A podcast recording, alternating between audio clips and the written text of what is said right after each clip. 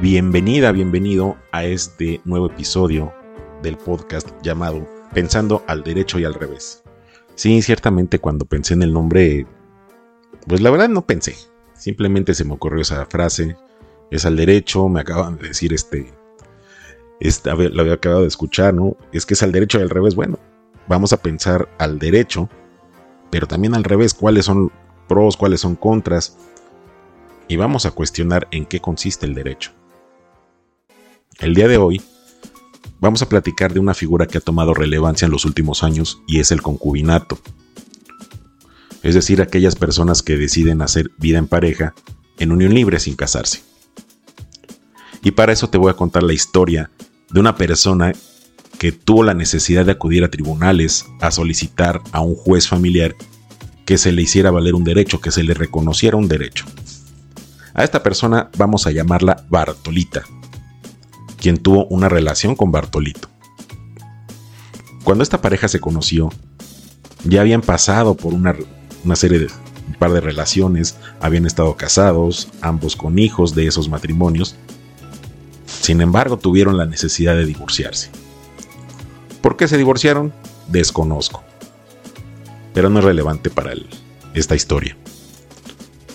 Decidieron hacer vida en pareja, esta vez sin contraer matrimonio, por lo que se mudaron a una ciudad allá en el estado de Jalisco, en México, y compartieron varios años juntos en los que se apoyaron mutuamente, hicieron crecer su patrimonio, tomaron la decisión de no tener más hijos, pues los que tenían ya eran mayores de edad. Tiempo después, Bartolito enfermó gravemente, y durante un par de años, ambos estuvieron luchando contra esa enfermedad, que al final ganó el juego y Bartolito falleció poco antes de que cumplieran cinco años como pareja.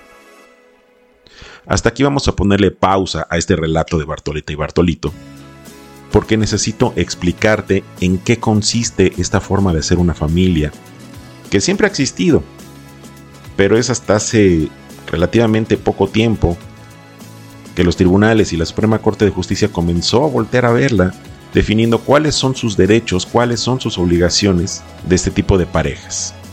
¿Qué requisitos se necesitan para que surja a la vida jurídica este tipo de relaciones, lo que es el concubinato? Te voy a estar platicando sobre tres legislaciones, o la legislación de tres estados, válgame la expresión, que contemplan esta figura, que es la del estado de Querétaro, la de la Ciudad de México y la del estado de Jalisco. En Querétaro el Código Civil, su artículo 273, sigue conservando la redacción original, en la cual considera que concubinato, escucha esto, es la unión de un hombre y una mujer, libres de matrimonio con el propósito de integrar una familia y realizar una comunidad de vida con igualdad de derechos y obligaciones. Jalisco no se queda atrás, igual sigue considerando que es la unión de un hombre y una mujer. La Ciudad de México, el Código Civil, ya la fue modificado y ya quitó esa redacción estableciendo que únicamente un hombre y una mujer pueden establecer un concubinato y se limita al hecho que sean dos personas. Dos personas, es el concubinato es la unión de dos personas libres de matrimonio con el propósito de integrar una familia. Desconozco el motivo por el cual en Querétaro o en Jalisco sigue encasillado en hacer ver que solamente dos personas de sexo opuesto pueden ser considerados como pareja cuando en la vía de los hechos, el libre desarrollo de la personalidad ha ido perfilando que resulta discriminatorio para las personas que eligen hacer vida en pareja siendo del mismo sexo. Pudiera pensarse que es suficiente con que esas dos personas hagan vida en familia y cohabiten en el mismo domicilio para que convivan en unión libre. Sin embargo, la ley exige más requisitos para que surjan esos derechos y esas obligaciones para que exista un concubinato deben reunirse varios requisitos. El primero, que es, eh, se podría decir que es como que de los más importantes, pero ya está siendo cuestionado, que ambos concubinos se encuentren libres de matrimonio. Si tomamos como ejemplo el caso de Bartolita y Bartolito, ambos estuvieron casados con diversa pareja, y llegado el momento tomaron la decisión de concluir esa relación y dar por terminado el matrimonio a través de un divorcio. Entonces, al estar libres de matrimonio, ambos cumplieron con este primer requisito. El siguiente es que esa unión tenga un propósito de integrar una familia. Y este es uno de los temas que más se discuten actualmente tanto en la academia como en los círculos jurídicos. Y en tribunales no es la, no es la excepción, pues determinar cómo se conforma una familia no es sencillo. Nuestra constitución, la constitución política, obliga a todas las autoridades a proteger la organización y el desarrollo de la familia. Y, pero vamos, no establece cómo debe ser esa familia, simplemente habla de familia en general. Mientras que la Suprema Corte de Justicia ha determinado que la forma de integrar una familia ya está muy alejada del modelo tradicional, que era el socialmente aceptable, mamá, papá e hijos. Actualmente pueden ser dos hombres, pueden ser dos mujeres. Conocemos de casos de mamás solteras, papás solteros, los hijos que viven con los tíos o que viven con los abuelos. En fin, cómo se crean, cómo se conforma una familia ha ido avanzando a lo largo del tiempo. Y más que avanzando, el reconocimiento de esas formas de familia se ha ido adaptando. La realidad social se ha modificado pues cuando dos personas se quieren y pretenden formar un proyecto de vida juntos, no hace falta estar casados. Y si alguna ley lo establece que sí deben estarlo, bueno, estaríamos ante un caso de discriminación directa, pues de no formalizar esa unión o esa pareja, o no legalizarla, ¿no? A través del matrimonio, que de hecho ya existe, pues ninguno de los concubinos podría tener los mismos derechos y obligaciones que las parejas que sí se casaron. Y es ahí donde está el tema de la discriminación. El siguiente requisito es realizar una comunidad de vida con igualdad de derechos y obligaciones. Hay que considerar que el hecho de no unirse en matrimonio es un atentado contra la dignidad de las personas, y principalmente sobre la mujer, porque porque la está denigrando ante la sociedad por el hecho de no casarse, lo que impide ejercitar su libre desarrollo de personalidad solo por la falta de un documento para que pueda ser considerada como igual. Este criterio lo adoptó la Suprema Corte de Justicia al resolver el amparo directo en revisión 3727 de 2020. Lo puedes googlear, métete a un buscador, búscalo y ahí encontrarás esta información. Insisto, es una relación de hecho que ya existe y simplemente no es posible considerar lo contrario, pues como Bartolita y Bartolito tuvieron la oportunidad de hacer crecer un patrimonio, tomar sus propias decisiones, cualquier pareja que conviva en concubinato debería tenerla, sin importar que una disposición legal lo contemple o no.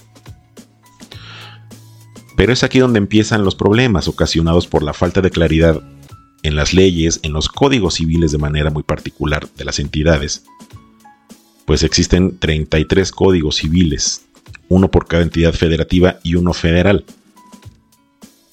En términos generales, contemplan los mismos supuestos, pero los requisitos son los que cambian. Por ejemplo, para este tema del, del concubinato, Querétaro exige que esta pareja haya vivido por al menos tres años en Jalisco, por ejemplo, se requieren que sean cinco. En la Ciudad de México, solo, solo requieren acreditar al menos dos años de convivencia. ¿Y qué derechos y qué obligaciones tienen los concubinos?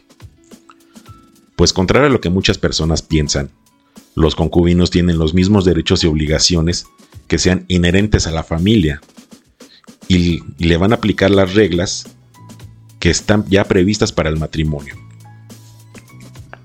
La importancia de delimitar esos derechos y estas obligaciones ha llevado a estos tribunales a determinar la forma en que se van a administrar los bienes y el patrimonio que se adquiere durante la relación de concubinato y cómo se repartirán en un momento dado que la den por terminada, sea por voluntad propia o por fallecimiento de uno de los concubinos.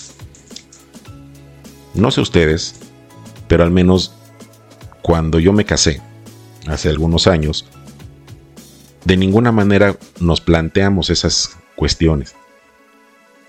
Nunca nos cuestionamos sobre cómo vamos a administrar los bienes que se adquirieran, quién se iba a quedar en la casa, quién se iba a ir a trabajar. Eso nunca lo platicamos. Y es un hecho la mayor parte de las parejas evitan hacerlo. Y evitan hacerlo por pena, eh, por qué vaya a pensar eh, su pareja, ¿no? En la experiencia te puedo contar muchísimas anécdotas, pero hay una, hay algo en común que tienen todas ellas. La primera es que tienen la idea de que el amor todo lo puede. Y diría mi abuela, cuando el dinero se escapa por las ventanas, el amor sale por la puerta. Ahí es donde empiezan muchos, muchos, muchos problemas. Y digo, si hay infidelidades, si hay falta de comunicación, también son ahí situaciones que, que pueden ir complicando las cosas. Pero llega el momento en el que muchas parejas deciden terminar su relación y es cuando se ponen a pensar, híjole, pero si entre los dos compramos la casa, entre los dos compramos el vehículo, yo me quedé en la casa porque estaba cuidando a los hijos o porque pues así se quedó de que esta persona se iba a trabajar y yo me quedaba en la casa. Pero ¿a qué crees que la casa queda a nombre de él, el carro está a nombre de él y yo no tengo nada? Entonces vamos, eh, por eso hablaba de la importancia de delimitar estos derechos y estas obligaciones. Mm, y sabes, cuando te casas, cuando te juntas, creo que es en lo que menos piensas. Y sobre todo, no te casas con alguien, no te juntas con alguien pensando en que vas a terminar esa relación. Pero bueno, en los últimos años se ha intentado establecer criterios. Hay tribunales que han afirmado que estas eh, sociedades de concubinatos o de concubinos, su régimen patrimonial debe organizarse como si se hubieran casado bajo el régimen de sociedad conyugal, o mal llamado bienes mancomunados. Y a últimos años, eh, los últimos criterios refieren a que un concubinato debe ser equiparable al régimen de separación de bienes, pudiendo incluso eh, alguno de los concubinos pedir una compensación económica, además de los alimentos, en favor de quien tenga la necesidad de recibirlos. Te menciono algunos de los derechos y obligaciones más relevantes que nacen en ese tipo de relaciones. Alimentos. Alimentos comprende absolutamente todo, no solamente es la comida, sino es casa, vestido, sustento, recreación, salud. Este es un derecho recíproco, lo que implica que ambos están obligados a proporcionarse y es posible que se reclamen uno al otro en cualquier tiempo que dure la relación o bien al momento que den por terminada, pudiendo concederlos un juez familiar hasta por el tiempo que duró esa relación, si es que son reclamados cuando termine. ¿Cuánto tiempo tienes para reclamar alimentos? Bueno, pues ya resulta que, o dice la corte que ya no hay una temporalidad en específico para reclamarlos. Por ejemplo, en la Ciudad de México, el Código Civil establece que los concubinos pueden pedirse alimentos después, dentro del año siguiente a que hayan terminado la relación. Ya la corte dijo otra cosa, dijo, ¿sabes qué? Eh, son alimentos, los alimentos son básicos, es primera necesidad y es de orden social, orden público, perdón. No hay un tiempo para pedirlos, es decir, los puedes pedir dentro de los 2, 3, 4, 5 años después de que hayas concluido esa relación. Otro de los derechos y obligaciones son los derechos sucesorios. En la mayoría de los códigos civiles o familiares, está contemplado que los concubinos pueden heredar, exista o no testamento otorgado por el concubino que falleció, con la restricción de que podrá heredar el que sobreviva siempre y cuando solo se haya entablado una relación de concubinato. Esta regla aplica cuando no existió testamento y si lo hubo se respetará la voluntad del testador. También algunos códigos contemplan la posibilidad de que parejas concubinas puedan adoptar, con la única salvedad de que demuestren tener una forma honesta de vida, que sean solventes económicamente para satisfacer las necesidades del adoptado, que tengan una edad entre 25 y 60 años y gozar de buena salud. Aquí quiero hacer un comentario de algo que acabo de escuchar que resulta ser que en el estado de Querétaro es donde existen, el, proceso de adopción es muchísimo más rápido y ágil que en las demás entidades federativas. Muchas parejas prefieren venir aquí a Querétaro a hacer a llevar todo un proceso de adopción que hacerlo en su entidad por la celeridad del tiempo. Es cierto que, y es muy conocido, que pueden durar, que son procesos muy largos y muy tediosos. Aquí en el estado de Querétaro se dice que es de lo más ágil. En lo personal nunca he llevado ese procedimiento, pero vamos, ya son varios los, sobre todo abogados, abogados que andan ahí en el gremio, los que me han hecho ese comentario. Otro derecho que tienen, otro derecho que tienen los concubinos son los derechos de seguridad social. Y sobre esto yo creo que voy a hacer otro programa, otro capítulo, porque sí merece, bueno, todo esto merece, cada tema merece un tema en un capítulo en especial, pero sí me gustaría ahondar en ese tema de los derechos de seguridad social. Los concubinos tienen esos derechos de seguridad social. Tan es así que las leyes tanto del Seguro Social como del ISTE, la propia Ley Federal del Trabajo, prevén derechos para concubinos tratándose de recepción de indemnizaciones para el caso del fallecimiento por riesgo de trabajo, derechos como beneficiarios del concubino trabajador en atención médica, incluso la posibilidad de obtener una pensión de viudez. Retomemos el caso de Bartolita y Bartolito. Desconozco si aquella realizó testamento, no lo sé, pero al menos Bartolito sí lo otorgó con todas las formalidades que marca la ley. Acudir ante un notario público, quien dio fe de la voluntad del testador, de forma personal, de forma voluntaria, dispuso de todos sus bienes, derechos y obligaciones en la forma que mejor consideró. Aparentemente, a Bartolita la excluyó del mismo por cuanto hace a los alimentos que debió recibir por ser concubina derecho que tiene y deberían ser con cargo al patrimonio que dejó Bartolito, no del que tengan los posibles herederos.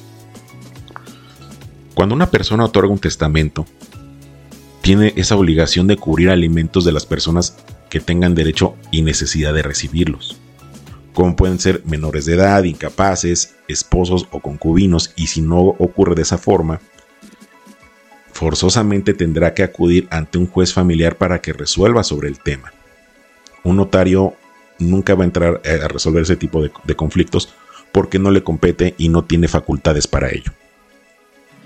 Y ese fue el caso de Bartolita. Recordemos que ellos hicieron vida en Jalisco y deben seguir las reglas de aquel lugar. También recordemos algo, el Código Civil en Jalisco establece que para que exista un concubinato, la pareja debió establecerse en un mismo domicilio por al menos cinco años.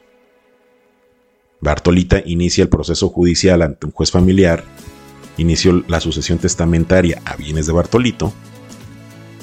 ¿Y qué le dijo al juez? Oye juez, fíjate que Bartolito falleció y dejó un testamento. Quiero que la disposición última que él manifestó la apliques, pero también quiero solicitarte que nos reconozcas la calidad de concubinos, porque fíjate que vivimos durante cuatro años, cuatro años y medio que al ser concubinos tengo derecho a percibir alimentos con cargo a la masa hereditaria. Y una vez que me hayas reconocido el derecho a recibir alimentos, también digas el monto en específico que debo recibir. Tres cosas muy puntuales. Se resolvió el juicio, concluyó el juicio, no satisfizo la, la sentencia, no fue favorable para Bartolita, la impugnó a través de una apelación. El caso es que llegaron al juicio de amparo, y no fue uno, fueron varios juicios de amparo. Un tribunal colegiado determinó que no era posible reconocer el carácter de concubina Bartolita porque no cumplieron los cinco años que marca el Código de Jalisco.